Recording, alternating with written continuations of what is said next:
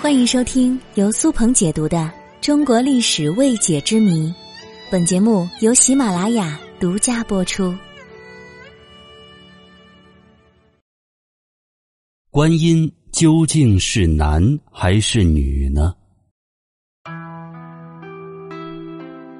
最近发现我们喜马平台上上线了一档节目，叫《蓬莱奇谈》，内容大概讲的是三界之中的奇闻异事。我听了一期，这其中讲了月老和孟婆之间的爱情故事，这也是我第一次听说，还挺有意思的。大家也可以搜一搜，听一听。其实说到很多神话故事，我们大家受到神话电视剧的影响，在我们脑海当中形成了很多固化思维。比如说，我今天要讲的这位人物——观音菩萨。提到大慈大悲、救苦救难的观音菩萨，你想到的一定是一身白衣、仙气飘飘、手拿玉净瓶、坐在莲花台上的一个女性形象。其实，这个认知是有偏差的。在佛教典籍的记录当中，观音菩萨其实是男子之相。菩萨这一词指的是佛的弟子。它的本意是菩提树枝繁叶茂，菩指的就是菩提树，而萨应该是有情的意思。那么菩萨的引申意义就是将自己和一切众生一起从痴愚当中解脱出来，而得到彻底的觉悟，这种人便可以叫做菩萨。菩萨这个词可不单单指的是女性。在佛教当中，除了观音菩萨，还有其他很多菩萨，比如说文殊菩萨、地藏菩萨、弥勒菩萨等等。而在《西游记》当中，猪八戒一见到漂亮的小姐姐，就会叫人家女菩萨。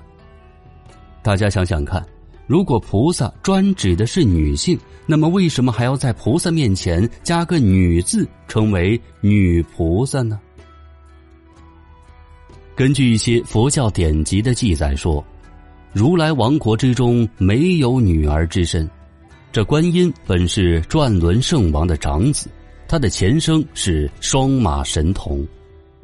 而在我国早期的佛教典籍和其他一些盛行佛教的国家，观音菩萨的形象是有着强壮的肌肉和浓密的胡须的，是具备男性特征的。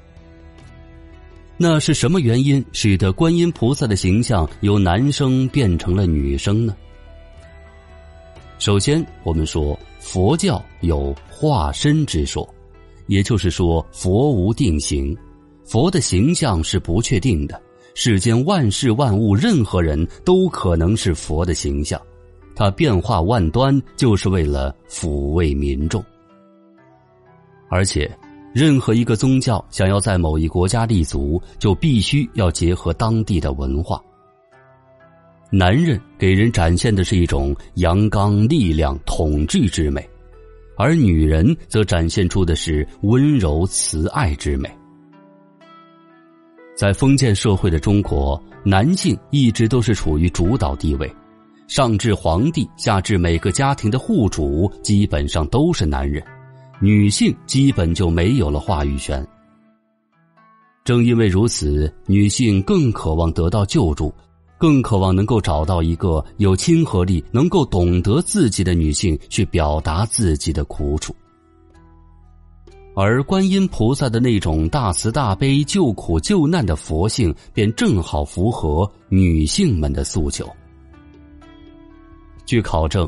观音彻底的转变为女性形象，应该是在明朝时期。这并不是说到了明朝，观音直接就由男变女了，这其实是一个漫长的过程，是经过人们长期的口耳相传和各朝各代文人的打磨加工，观音菩萨的形象越来越女性化，后来就被定格成了我们现在脑海当中的。那一个观音菩萨的形象了，而且观音是佛教当中为数极少的女性形象，正因为如此，才给我们留下了深刻的印象。比如说，《西游记》当中也出现了文殊菩萨、地藏菩萨，但是我敢保证，你现在一定想不起来他们是什么形象了，你说对吗？所以啊，菩萨并无性别之分，不管观音菩萨是男相还是女相，我们所尊重的是其悲天悯人的大慈大爱。性别只不过是其化身的某个微不足道的特征罢了。其实，神话和历史有着千丝万缕的联系。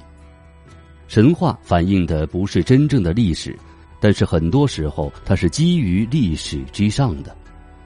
而且，很多神话故事之所以流传久远，那是深受我们百姓的爱戴。同时，这些神话也反映出了我们百姓的心声。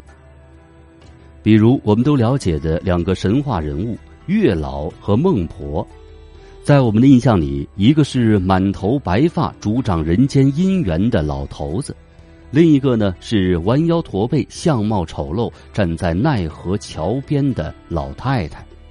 那他们两个之间会有怎样的故事呢？你敢不敢相信，月老和孟婆在年轻的时候也发生过一段缠绵悱恻的爱情故事呢？这就要提到我在节目开头给大家说过的那张喜马专辑《蓬莱奇谈》，这其中包含了太多的痴男怨女、神仙鬼怪、玄妙历史、三界纷争，这其中的神话故事也是引人入胜。如果您对这些有兴趣，不妨关注《梦幻西游》手游的喜马有声评书《蓬莱奇谈》，每周四晚上十一点，带你感受不一样的神话故事。谢谢各位。